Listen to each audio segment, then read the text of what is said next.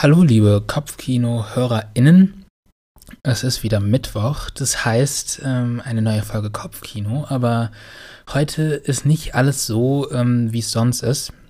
Ähm, ihr merkt vielleicht, ich habe jetzt noch nicht den lieben Yannick begrüßt. Das liegt daran, dass ich heute tatsächlich alleine für euch eine kleine Folge aufnehme. Ein sogenanntes äh, Kopfkino-Solo. Ähm, Genau, der Yannick, der kann leider nicht. Wir haben es äh, einfach nicht hinbekommen, ähm, einen passenden Termin zu finden. Und deswegen, weil wir euch ja trotzdem eine Folge spendieren wollen, haben wir gedacht, machen wir trotzdem eine. Nur eben im Solo, heute nur mit mir. Yannick hat euch aber natürlich trotzdem eine kleine Botschaft hinterlassen, die ich euch jetzt nicht vorenthalten will. Hey ho, liebe Kopfkino-Community. Tut mir ganz arg leid, dass ich diesmal nicht dabei bin. Ich chill hier ganz schön auf den Bahamas gerade. Ähm, und lassen ihn aus dem kalten Deutschland mal alleine. Aber wenn es einer kann, dann kann es der Enas mit seiner warmen, wohligen, sonnigen Stimme.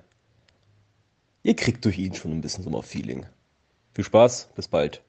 Euer Yannick.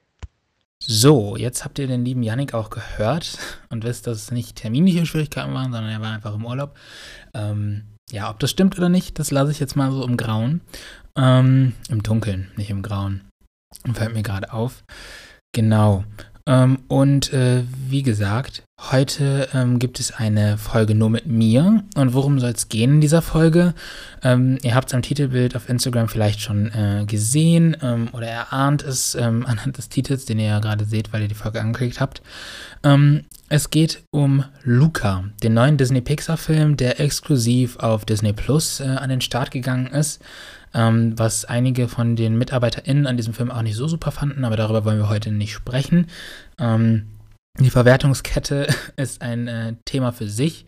Da können wir irgendwann gerne mal drüber reden. Ähm, genau, aber äh, ich möchte natürlich ähm, vorneweg ähm, so viel äh, alte Kopfkinostruktur beibehalten ähm, wie sonst auch. Also frage ich mich jetzt erstmal, Enos, ähm, wie geht's dir heute? Vielen lieben Dank, Enos, für diese ähm, freundliche Frage, die du mir stellst. Ähm, mir geht's eigentlich ganz gut. Ich äh, bin, ich möchte nicht lügen, ich bin ziemlich erschöpft. Ich war gerade das erste Mal beim Boxen ähm, und äh, hatte ungefähr fünfmal äh, das Gefühl, ich kipp gleich um. Äh, ich bin halt einfach gar nicht mehr in Form, das müsst ihr euch vorstellen, Freunde. Ähm, ja, aber es hat Spaß gemacht. Es war eine coole äh, Sportstunde, anderthalb Stunden, glaube ich. Da hat man mal gut den Kopf frei bekommen. Und jetzt habe ich den Kopf komplett frei, ähm, um mit euch über Luca zu sprechen. Ihr habt es vielleicht auch gemerkt, dieses Mal gab es keine ähm, Instagram-Fragen. Ähm, die holen wir dann vielleicht irgendwann nach, wenn wir mal über Pixar im Allgemeinen reden. Ist ja sicherlich ein Thema, was viele von euch auch interessiert. Ähm, Genau, ähm, aber heute soll es dann erstmal nur um Luca gehen, ohne eure Antworten. Ihr könnt es natürlich gerne immer bei Instagram oder Twitter ähm, bei Letterboxd gibt es, glaube ich, keine Schreibfunktion. Könnt ihr uns immer gerne mal schreiben, wie ihr den Film fandet. Ähm, oder das unter dem Post kommentieren. Wir freuen uns immer darüber, wenn wir von euch hören. Ähm, ja, und jetzt habe ich euch drei Minuten eures Lebens schon geklaut ähm, und möchte euch jetzt gar nicht mehr ähm, hinhalten. Und wir steigen jetzt direkt ins Thema ein. Luca, ähm, der neue Disney-Pixar-Film. Die Regie hat Enrico äh, Casarosa geführt. Ähm, ich hoffe, ich spreche seinen Namen richtig aus. Das Drehbuch stammt von Jesse Andrews und Mike Jones. Die Geschichte, hm, auf der das Drehbuch basiert, ist ähm, von Enrico Casaro Casarosa. ähm, Jesse Andrews und Simon Stevenson und Story Consultants waren Julie Lynn und Randall Green. Ähm, für alle, die den Film nicht kennen ähm, und nicht wissen, worum es geht, hier eine ganz kurze Zusammenfassung. Ähm, Im Fokus des Films steht ähm, Luca, das ist ein, äh, ein kleines Seeungeheuer. genau, ein kleines Seeungeheuer, das äh, ganz behütet ähm, in der Unterwasserwelt aufwächst bei seinen Eltern und seiner Großmutter ähm, und eigentlich den lieben langen Tag die Fische hütet, die Fischherde. Ähm, und eines Tages ähm, findet er dann auf dem Meeresgrund menschliche ähm, ja, Artefakte ähm, und wird dann über kurz oder lang durch seine durch seinen Kumpel, ah, wie hieß er nochmal, Alberto, glaube ich. Oh, ich gucke das äh, lieber schnell nochmal nach. Ähm, das ist jetzt natürlich das Problem. Wenn man alleine eine Podcast-Folge aufnimmt, dann äh, hat man niemand, äh, der drüber reden kann, ähm, um irgendwie mal Zeit zu überbrücken, wenn man mal schnell was nachgucken muss. Ähm, aber ich glaube, ich kriege das gerade ganz gut hin. Ähm, ich hoffe, ihr hattet einen wunderschönen Tag. Genau, es war Alberto. Ihr habt es gar nicht gemerkt. Genau. Ähm, der trifft dann, also Luca trifft dann auf Alberto, der eben äh, Menschenartefakte auch sammelt und tatsächlich an der Meeresoberfläche wohnt, was für Luca eigentlich ein großes Tabu ist. Seine Eltern haben ihm immer gesagt, du darfst nie an die Meeresoberfläche gehen. Ähm, Genau, aber durch ähm, dieses Kennenlernen von ähm, Alberto freundet sich Luke, ähm, ähm, freundet sich Luca immer eben immer mehr mit ihm an und ähm, sein Interesse an der Menschenwelt wächst immer mehr, was ähm, dann auch auf kurz oder lang dazu führt, dass er in eine Stadt, so, ich glaube, das war Porto Rosso, gelangt, die allerdings nicht ganz so gut auf Seeungeheuer zu sprechen ist. Vielleicht sollte ich vorher dazu noch erwähnen, dass wenn die Seeungeheuer an, äh, an die Meeres, äh, also an Land gehen, dass sie sich in Menschen verwandeln. Ihr merkt, wenn ich das alleine mache, da lastet viel Verantwortung auf meinen Schultern, die ich nicht so gut stemmen kann. Alles ein bisschen Kuddelmuddel. Ähm, genau. Um, ähm, in ihrer menschlichen Form ähm, gelangen Alberto und Luca dann nach Porto Rosso, wo sie sich dann ähm, ja ganz fasziniert von der Menschenwelt zeigen und äh, sich mit Julia anfreunden, einem kleinen Mädchen, und an einem Rennen teilnehmen wollen, ähm, um sich eine Vespa zu kaufen, um die Welt zu, äh, zu bereisen und zu entdecken. Genau. Ähm, also für alle, die jetzt sagen, hä, ich verstehe das nicht, Enas, das war so äh, kompliziert. Ähm, Nochmal in einem Satz. Luca, ein Seeungeheuer, das, wenn es an Land geht, ähm, zu einem, sich in einen Menschen verwandelt, entdeckt mit seinem Freund Alberto, der sich angeblich super gut mit der Menschenwelt auskennt, die Menschenwelt. Punkt. Genau. Und das ist die ähm, ja, zugrunde liegende äh, Geschichte von äh, Luca. Ähm, und jetzt äh, interessiert euch natürlich brennend, wie finden wir den Film? Ähm, wie, finden, wie findet Yannick den Film? Wie finde ich den Film? Ich bin jetzt einfach mal ganz frech. Yannick kann ja jetzt auch nichts dagegen sagen. Hm, ich fange jetzt einfach mal an mit meiner Meinung. Ähm, und zwar, ähm, mit was soll ich denn eher anfangen? Mit Pro oder Contra? Man hört ja eigentlich eher mal auf einer guten Note auf, lieber. Ähm, deswegen fange ich mit den äh, Kontrapunkten an. Ähm, und zwar finde ich, dass im Vergleich zu den letzten Pixar-Filmen, allen voran ähm, zum Beispiel Coco oder Toy Story, insbesondere Toy Story 3 ist jetzt zwar schon was älter oder Alles steht Kopf auch, ähm, finde ich, dass die Geschichte nicht so einen starken emotionalen Kern hat wie ähm, diese Exemplare anderen Filme, die ich gerade genannt habe. Ähm, das äh, ist jetzt erstmal, also das, das im Kern, das, das Thema im Kern des Films ist äh, durchaus interessant und emotional, ohne jetzt äh, zu viel verraten zu wollen und hat auch durchaus das Potenzial, groß emotional erzählt zu werden. Es fühlt sich aber, finde ich, über die gesamte Laufzeit des Films nicht so doll ähm, so an. Also der Film hat nicht so viel Drama wie ähm, Coco ähm, und der packt einen oder hat mich zumindest nicht so doll gepackt auf der emotionalen Seite es stand irgendwie gefühlt immer relativ wenig auf dem Spiel. Ähm, auch wenn Gefahr äh, anscheinend im Verzug ist, ist es dann am Ende doch gar nicht so, wie alles scheint. Das kann man jetzt so finden, man kann es so finden, aber bei mir, ähm, mich hat das ein bisschen gestört, weil ich gedacht habe, man kennt es ja, Pixar, von Pixar ist man anderes gewöhnt. Man denke nur mal an Alles steht Kopf oder eben an Coco, das strahlende Beispiel, das ich heute noch 500 Mal erwähnen werde.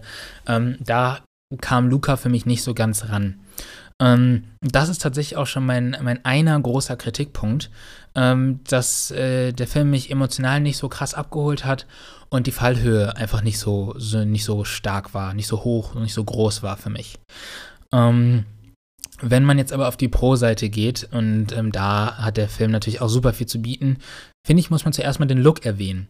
Ähm, und zwar ist es natürlich so, dass auch wenn Pixar, ne, Pixar-Filme sich vom Look her so ein bisschen unterscheiden, man erkennt da doch irgendwie so einen, einen ähnlichen Duktus so. Also die sehen alle einzigartig aus, aber trotzdem irgendwie unterschiedlich. Ähm, nur leicht unterschiedlich, leicht abgewandelt. Bei, Co bei äh, Coco. Luca fand ich es tatsächlich so, ähm, dass der Look sehr angenehm frisch gewirkt hat. Der hat so super malerisch gewirkt. Ähm, und die Charaktere waren mal irgendwie von ihrem Design irgendwie was ganz anderes. Die haben mich tatsächlich ein bisschen an Wallace und Gromit erinnert, falls ihr ähm, euch noch an die äh, Filme erinnert, die von die Knetfiguren von Artman.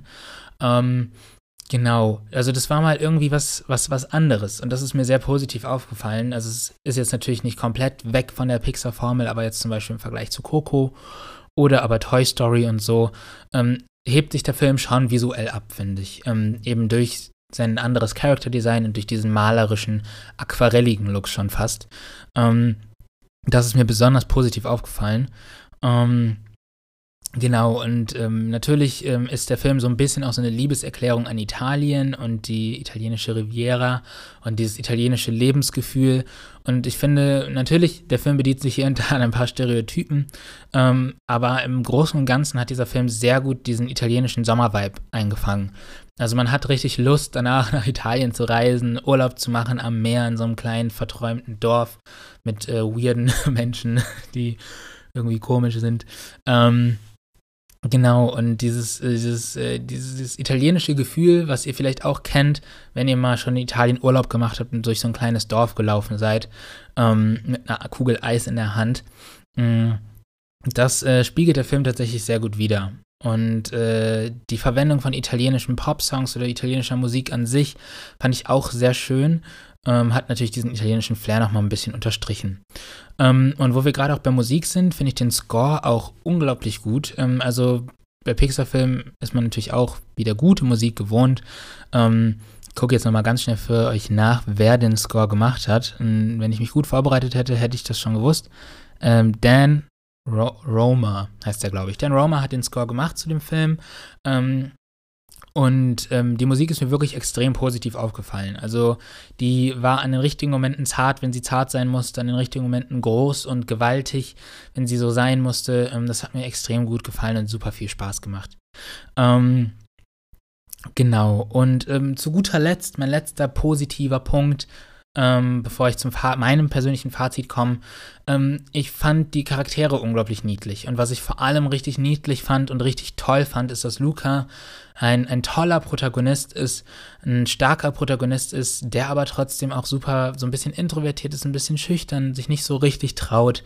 Mm, und das finde ich schön dass es auch Protagonisten gibt in Filmen für, für Kinder, die sich hauptsächlich an Kinder richten, ähm, die einem auch zeigen, du musst nicht irgendwie der mutige, actionsüchtige Typ sein, um der Held deiner Geschichte zu sein. Du kannst auch schüchtern sein. Schüchtern sein kann auch eine Stärke sein. Du kannst introvertiert sein und super empathisch und vielleicht auch ein bisschen emotionaler als die anderen.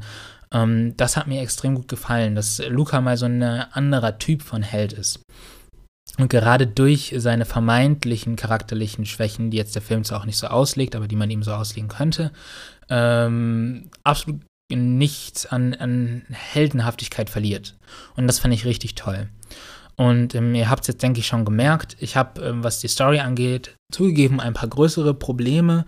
Nichtsdestotrotz fand ich die Story schön und ähm, der Film hat mich gut unterhalten über seine Laufzeit, die jetzt auch tatsächlich nicht so lang ist. Ähm, und ich kann absolut eine Empfehlung aussprechen für alle, die sich äh, mal wieder einen schönen Pixar-Film wünschen, vor allem in diesen, ja, grauen, regnerischen Sommertagen hier in Deutschland. Ähm, ist Luca vielleicht genau das, was ihr gerade braucht. Ähm, jetzt bin natürlich ich nicht der Einzige hier äh, im Podcast, also heute schon. Ihr müsst euch vorstellen, es ist ganz merkwürdig. Mein Zimmer ist ganz dunkel und ich sitze hier alleine und spreche im Mikrofon. Meine Mitbewohner fragen sich wahrscheinlich auch, was mit mir schief ist, aber naja, egal, alles für euch. Ähm, ja, Yannick ähm, hat mir auch eine kleine, klitzekleine Sprachnotiz zukommen lassen, ähm, in er auch ähm, verraten hat, wie er den Film fand. Und die hört ihr jetzt. Pah, als ob ich hier Inos komplett alles alleine machen lasse. Denn ich habe eine komplett andere Meinung zu Luca. Ich weiß natürlich die Meinung von Enos, die ist so ganz anders. Ähm, fand ihn tatsächlich gestern dann auch gesehen. Ein sehr schön unterhaltsamen Film. Hat jetzt für mich ehrlich gesagt nicht das Kino oder das Streaming oder die Filmwelt revolutioniert, äh, wie es andere Pixar-Filme schon gemacht haben, aber ich finde, er hat diesen italienischen Flair total gut eingefangen. Ich mochte die Musik. Ähm, ich fand die Zeichnung auch mal wieder was anderes. War ein schöner, runder Film, der ähm, die Pixar-Messlatte nicht noch höher gelegt hat. War ein bisschen geerdeter. So, jetzt wo wir ähm, auch Yannicks Meinung abgefrühstückt haben, möchte ich noch ganz kurz ein paar Worte zu Pixar verlieren und meinen Lieblings-Pixar-Film. Ähm, Pixar ist ja praktisch so neben Ghibli ähm, und DreamWorks ähm, so das Nonplusultra im Animationsbereich, sowohl was Technik als auch Geschichten angeht. Ähm, ich wollte euch, mit euch mal kurz teilen, was ähm, meine, ähm, was für mich diese besondere Pixar-Magie ausmacht. Und das ist zum einen eben die unglaublichen Animationen. Gefühlt setzt jeder Film irgendwie einen, einen neuen Maßstab in Sachen Technik oder in irgendeinem kleinen Aspekt und jeder Film wirkt irgendwie ähm, einzigartig, auch wenn ich da gerade irgendwas anderes zu gesagt habe, als ich über ähm, Dingen über Luca geredet habe, aber gut, ignoriert das. Ähm, genau, also einmal die Animation, diese wirklich fantastischen Animationen, da kann man echt, also es gibt keinen Pixar-Film, der hässlich ist. Also selbst die alten sind für ihre Zeit extrem gut. Ähm, genau, dann äh, haben wir natürlich noch die super emotionalen Geschichten, die für die ganze Familie funktionieren. Die funktionieren für die Kleinsten, oder nicht für die Kleinsten, aber für die Kleinen, für die, für die Tweens und die Teens und die, die darüber hinweg sind, die jungen Erwachsenen und die Eltern. Jeder kann, jeder und jede kann diesen Film etwas abgewinnen. Ähm, und ähm, diese Filme haben meistens auch immer einen sehr menschlichen, emotionalen Kern, den man immer irgendwie weiter, den man nachempfinden kann und der irgendwie sich ganz vertraut anfühlt. Und das ist das, was super Schönes, was super Schwieriges auch, ähm, das immer wieder konstant abzuliefern mit nur kleinen Ausrutschern hier und da. Es gibt ja wirklich wenig Pixar-Filme, die nicht so gut sind. Looking at You Cast. Ähm, wobei der erste Cast ist auch nicht schlecht, muss man, das, muss man schon sagen. Ähm, genau. Und natürlich haben diese Geschichten auch irgendwie ikonische Lines hervorgebracht, irgendwie. Also wenn ich jetzt zum Beispiel sage Nemo, dann wisst ihr sofort, ich spreche gerade über diese Szene mit Dory und sagt Nemo, habe ich noch nie gehört. Ähm, oder, oder solche ganz vielen, solche Sachen aus Ratatouille zum Beispiel. Remy, jeder kann kochen und sowas. Also das ist ja, das, äh, die kennt man. Wenn ich jetzt rausgehe auf die Straße und diese Lines zu irgendjemandem sage, okay, in beiden, beiden Sätzen war jetzt äh, irgendwie der, der Name vom Hauptcharakter drin, aber ähm, To Infinity and Beyond, da weiß man sofort, okay, der spricht über Toy Story. Ähm, und äh, das ist natürlich auch was mit gefühlt jedem Film, ähm, die Popkultur irgendwie ähm, zu prägen. Und wo wir gerade bei Popkultur prägen sind, kommen wir zum dritten Punkt der Pixar-Magie, der so ein bisschen zu emotionaler Geschichte zählt, sind natürlich die Charaktere. Und diese Charaktere sind ebenso wie viele Lines einfach ikonisch. Also ich weiß nicht, wie oft man irgendwie noch Nemo irgendwo sieht auf irgendwelchen, ähm, auf irgendwelchen Rucksäcken und so oder Remy oder die Unglaublichen oder Coco jüngst oder die Leute, die Charaktere aus Alles steht Kopf, ähm, die, weil die sie so in so fantastischen Geschichten mitspielen, werden die so in den Popkultur-Olymp gehoben direkt. Also die Charaktere aus Toy Story, die sind nicht mehr wegzudenken aus der Popkultur. Ich glaube, ich hatte meine Nachbarn, als ich klein war, meine NachbarInnen, die hatten auch ähm, ein Buzz Lightyear und ein und Woody und ich fand das so cool. Ich wollte es unbedingt haben. Ich hatte selbst eine Figur von Sully aus äh, Monster AG. Ähm, und ähm, diese Charaktere, die sind einfach so groß, größer als ihre Filme. Ähm, und das ist halt einfach eine Leistung. Und ähm, diese drei Punkte sind jetzt erstmal drei kleine Punkte, die für mich zur Pixar-Magie zählen, ähm, die ich jetzt mit euch hier teilen kann. Ähm, vielleicht in der Pixar-Folge gehen wir nochmal genauer drauf ein oder hören mal, was Yannick dazu sagt. Ähm, und abschließend möchte ich diese Folge, dieses Kopfkino-Solo, das jetzt doch gar nicht so kurz geworden ist, wie ich gedacht habe, merke ich gerade, ähm, mit meinen Lieblings-Pixar-Filmen. Ähm, und da fange ich an mit äh, Ratatouille von 2007.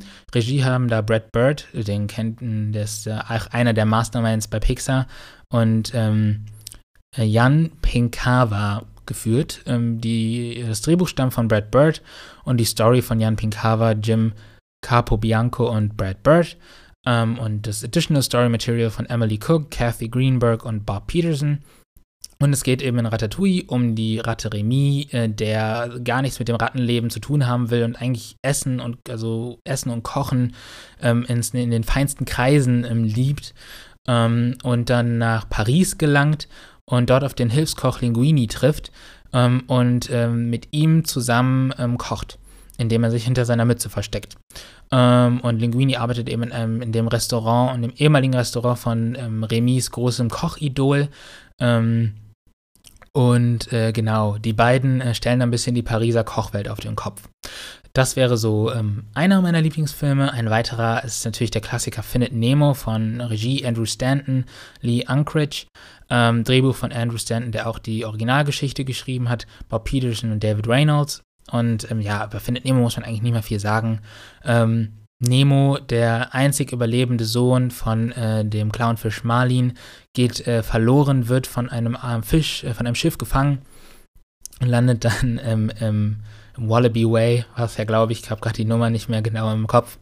Ähm, und äh, ja, Marlin macht sich dann äh, mit der, äh, mit dem Doktorfisch Dori, die äh, an Amnesie leidet, auf die Suche nach seinem Sohn Nemo durch das gesamte Meer. Und das ist einfach eine unglaublich schöne und eine unglaublich schöne Geschichte, die heute immer noch super gut funktioniert. Das ist ein unglaublich toller Film.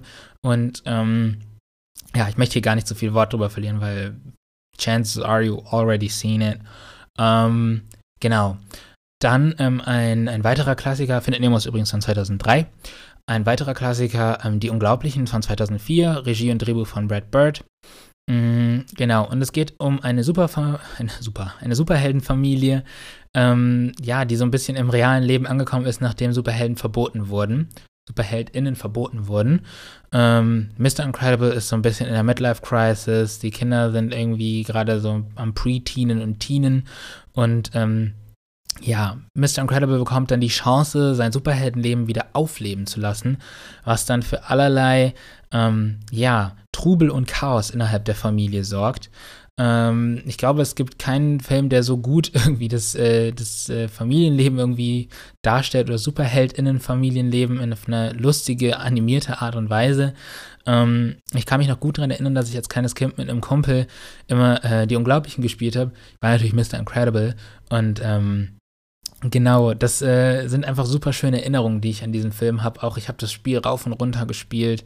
Ich hatte Figuren dazu, glaube ich auch. Ähm, der hat sich tief in mein, äh, mein Herz gegraben, dieser Film. Aber der mit Abstand, mein mit Abstand liebster Pixar-Film ist noch gar nicht so alt, von 2017 und das ist Coco von äh, Lee Unkrich und Adrian Molina. Die haben die Regie geführt. Das Drehbuch stammt von Adrian Molina und Matthew Eldridge und die Story von Lee Unkrich. Jason Katz, Katz ähm, Matthew Aldridge und Adrian Molina. Ähm, ja, und da geht es um den mexikanischen jungen Coco, der in das Reich der Toten reist, ähm, um seinen Vorfahren kennenzulernen. Ähm, und ja, auf äh, diese Art und Weise praktisch mit seiner Familie, ähm, ja, sich so wieder mit seiner Familie in, in, in Kontakt kommt, ähm, sozusagen auf einer emotionalen Ebene. Ich habe es sehr schlecht erklärt, aber ihr kennt den Film.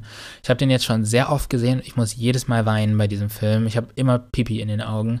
Ich finde die Musik unglaublich gut. Ich kenne keinen Kinderfilm, der mit dem Thema Tod so toll umgeht wie dieser Film. Ähm, und ähm, ja, der Film berührt mich einfach immer auf einer ganz tiefen Ebene. Vor allem, wenn man dann da darüber denkt, äh, über diese Kernbotschaft nachdenkt, man ist nie wirklich weg, solange ähm, man sich an, äh, solange sich Leute an einen erinnern. Irgendwie, solange die Familie an einen denkt. Und das finde ich so eine unglaublich schöne Botschaft und so gut für Kinder verpackt, dieses schwierige Thema Tod. Und was macht man, wenn irgendwie jetzt plötzlich Familienmitglieder nicht mehr da sind? Ähm, dafür muss man einfach alle Hüte ziehen, die man hat. Und natürlich auch absolut nicht zu ver, ähm, verkennen der Punkt, dass dieser Film ähm, mexikanische Kultur irgendwie mal auf den für eine Masse, für ein breites Publikum zugänglich gemacht hat. Ähm, und der Film war ja auch in Mexiko ein Riesenhit und das ist ähm, jetzt gar nicht, um ins Detail zu gehen, aber einfach ein weiteres Argument dafür, dass äh, Repräsentation wichtig und richtig ist. Und ähm, ja, also Coco ein absolutes, äh, ein absolutes Meisterwerk, ähm, auch ganz verdient Oscars gewonnen. Ähm, ja, und das sind ähm, momentan meine liebsten Pixar-Filme. Da fehlen natürlich noch einige von den Klassikern, aber es geht ja auch gerade um Lieblinge. Ähm, ja, und das war sie. Das war die erste Kopfkino-Solo-Folge. Wir laufen jetzt, also gerade bei der Aufnahme sind wir bei 23 Minuten. Wer hätte gedacht, dass ich 23 Minuten einfach labern kann? Ich weiß nicht, ob das jetzt gut ist oder schlecht. Hm, ich bin auf jeden Fall eigentlich nicht egoistisch und narzisstisch veranlagt, aber das ist auch was, was ein Egoist und Narzisst sagen würde. Ja, naja, schade. Ähm, ja, wenn irgendjemand Bock hat, meine Psyche zu analysieren, feel free. Aber, ähm, oder nee, viel, viel doch nicht free. Macht es nicht, macht es nicht. Ihr seid wahrscheinlich nicht ausgebildet und dann ist es keine gute Idee, wenn ihr dann anhand von einem Bravo-Test irgendwie feststellt, was für eine psychische Probleme ich habe. Ähm, genau. Ja, das war die erste Kopfkino-Solo-Folge. Ich hoffe, ihr hattet auch ohne Yannick trotzdem ein bisschen Spaß, ähm, habt ein bisschen was über Luca gelernt und äh, ja, ein bisschen was über Pixar. Und vielleicht, ähm, wenn es euch mal nicht so gut geht oder wenn es euch gut geht, wenn ihr mal wieder einen Film für die ganze Familie sucht, äh, mit dem jeder irgendwie was anfangen kann, sucht euch doch mal einen kleinen Pixar-Film raus und ähm, haltet die Taschentücher bereit. Die sind nämlich beim Pixar-Film meistens bitterlich nötig. Genau. Ähm, dann wünsche ich euch noch eine wunderschöne Woche. Und dann hören wir uns äh, bei der nächsten Kopfkino-Folge wieder. Vielleicht noch wieder in der regulären Besetzung. Und genau, dann äh, verabschiede ich mich jetzt. Alles Gute und äh, auf Wiederhören.